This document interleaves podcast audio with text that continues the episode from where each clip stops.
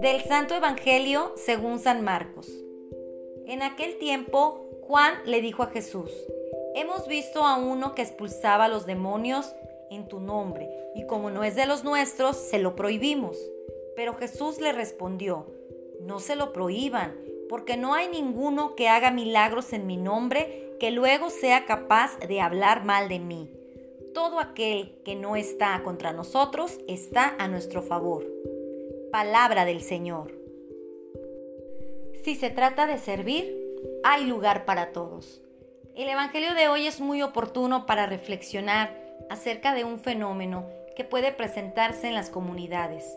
El sentir celos por alguien que, a lo mejor, sin estar directamente al frente de alguna encomienda en la organización eclesial, se entrega en cuerpo y alma a la causa sin preocuparse de reconocimientos y ni aún de recompensas en esta vida.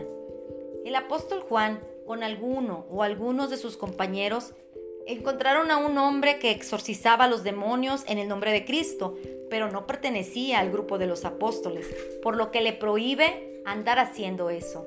Jesús les pide rectificar ya que nadie que haga un milagro en mi nombre, dice, será luego capaz de hablar mal de mí.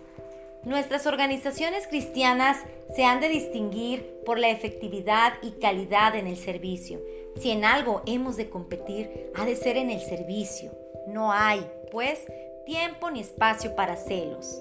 Qué bien que cada uno ponga lo mejor de sí mismo en el orden y limpieza del templo, en los adornos y música litúrgica, en la notaría y otras instancias de servicio como la visita y distribución del viático a los enfermos, el dispensario médico, el reparto de despensas, en la catequesis y pláticas presacramentales, en la organización eclesial, consejo parroquial, colaboración directa con el párroco en las diversas organizaciones de adoración como la adoración nocturna, vela perpetua y otras asociaciones, ofrecimiento de materiales en una librería parroquial y hasta una oficina de medios de comunicación. La lista es larga, pero más ha de ser el amor a nuestra iglesia y la dedicación a nuestra comunidad eclesial.